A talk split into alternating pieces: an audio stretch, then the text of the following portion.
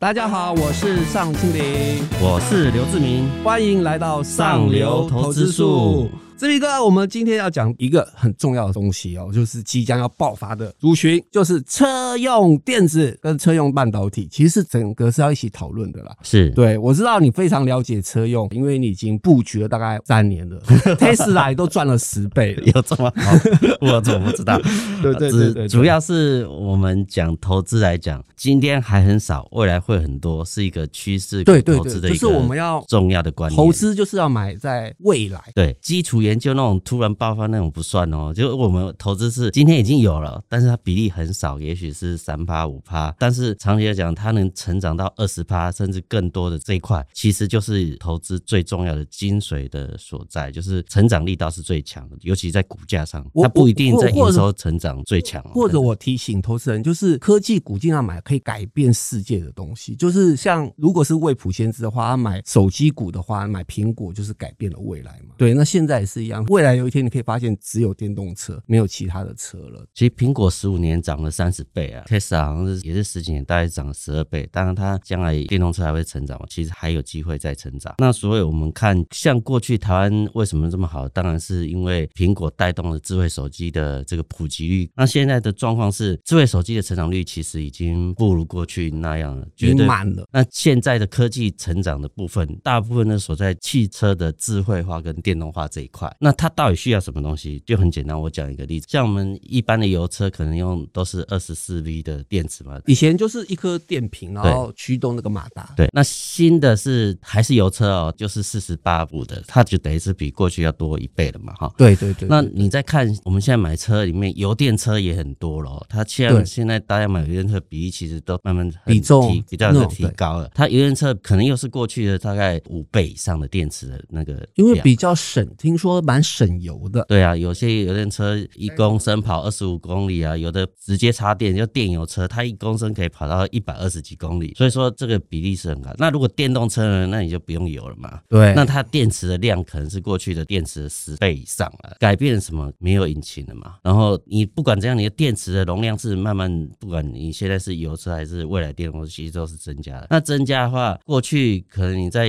一台车里面，它对电容量很小嘛，对，然后现在整车的现在越来越高，因为有马达的关系，还有很多其他环境啊什么这种都要用电。其实这里面电在车里面这个跑来跑去，它有时候要大电流，有时候要小电流的时候，它都要很多开关嘛。那你有时候要大的电流，你可能用呃 IGBT 啊，要多小电流可能是二极体啊什么，对，都很需要一些功率元件来去整流，让它电流转换。对，是。那所以说这方面就是可能是大家未来布局的一个重点。那还有就是说，过去像台湾半导体很强，那以前像拉一个金棒，它可能一周可能就会涨十公尺。但是现在功率半导体的新的那个碳化系的相关的那些，它是用针度的，它是慢慢就像以前古老的炼丹那种那种。对对对对。所以它速度是很慢的。那个炉哦，烧很久，那个那个药丸才能出来，类似这种概念的，就是比较比喻这样大家比较了解。所以说它的成本其实很高。那要么就是把机台变很多嘛，然后就可以让它成本下降。所以说现在这样的公司，如果它的是做这类的，它也许只有六寸、四寸的晶圆，但其实它做这样可能是比过去的那些产值要高很多。尤其通过大公司，呃，像英飞凌啊这种大公司去合作的公司，其实这方面相关公司的股价，其实在今年的涨幅都是相当惊人的。对，就是投资朋友，你可以发现为什么最近那个第三代半导体涨势会这么凶，就是相关的族群，甚至是第三代半导体的材料厂商都。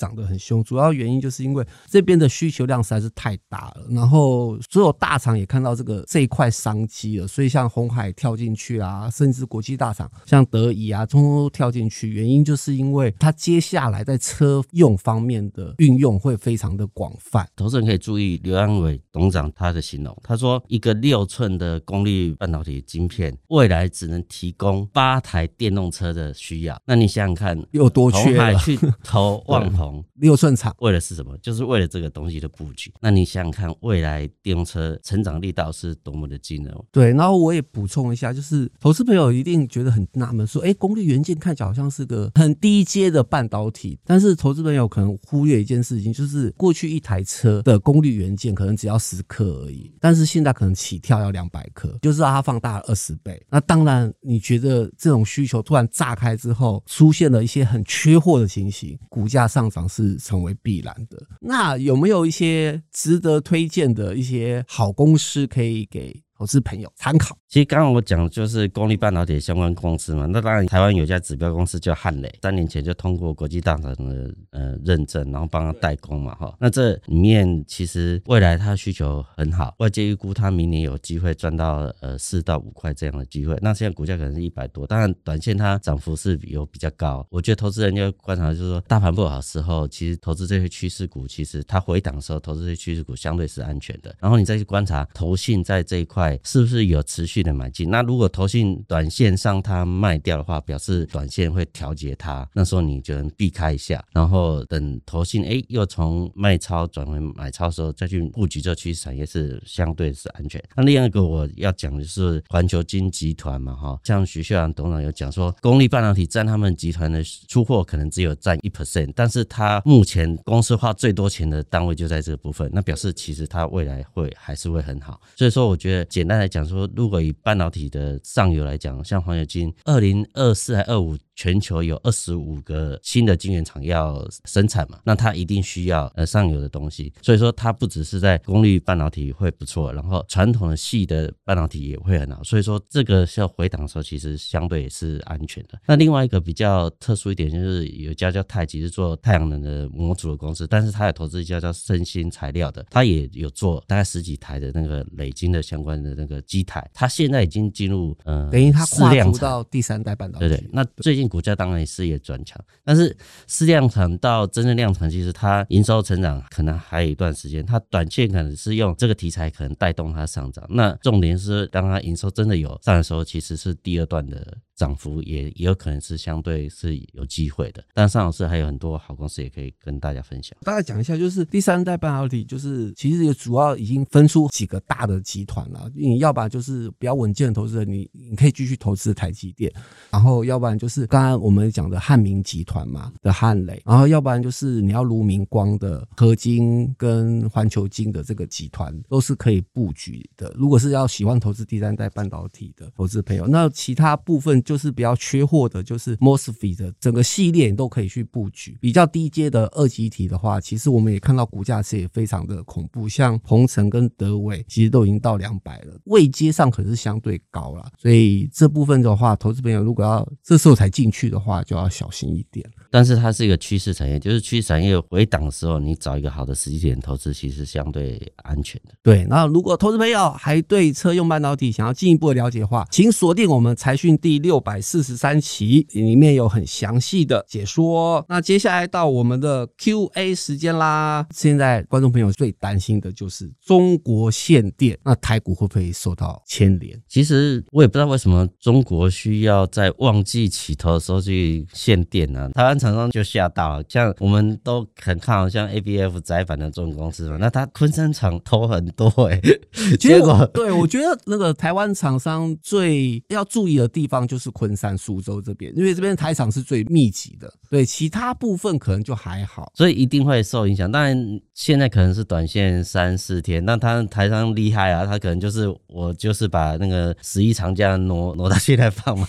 挪到过十一回来上班。对对对对，其实真正的影响性其实并不高了，但是大家怕是长时间的还是短时间的？就就怕这样，所以基本上就是在中国布局的厂商太多的，其实因为有风险嘛，那大家可能就找比较。更没风险的，就是在台湾投资比较多的，就不会受限。对，或是中国投资比较少，呃，连结性比较低的。对，那这部分可能往后一两年，这种趋势可能改变的机会不大，因为这其实这转变其实是蛮大，重点是变数也很大。那变数大的时候，大家投资就更小心。那你的本益比当然可能过去有些公司可能是。二三十倍，那现在可能就多减了，那你股价就会有些影响。我觉得这也是长线大家必须特别注意的。我的角度来看的话，就是我觉得啦，中国部分的厂商其实这部分的确是要避开，可是其实是长久以来的话，中国就一直有不断的利空出来，所以其实很多厂商该反应的都反应了，所以这个还好。那其实剩下部分就是台湾比较喜欢的，或者台湾比较重要的半导体产业，嗯，其实跟中国连接度没有那么高，所以相对算安全。对，所以简单来说就是，嗯，投资部分的话就是避开中国，拥抱大台湾为核心基调就对了。对，好的，那我们也感谢志明哥今天的分享，然后也谢谢大家收听我们上流投资术 YouTube 的观众朋友，请记得按赞、订阅跟分享。Podcast 的听众朋友也记得要打五颗星哦，还有留言给我们，我们下次见，拜拜，拜拜。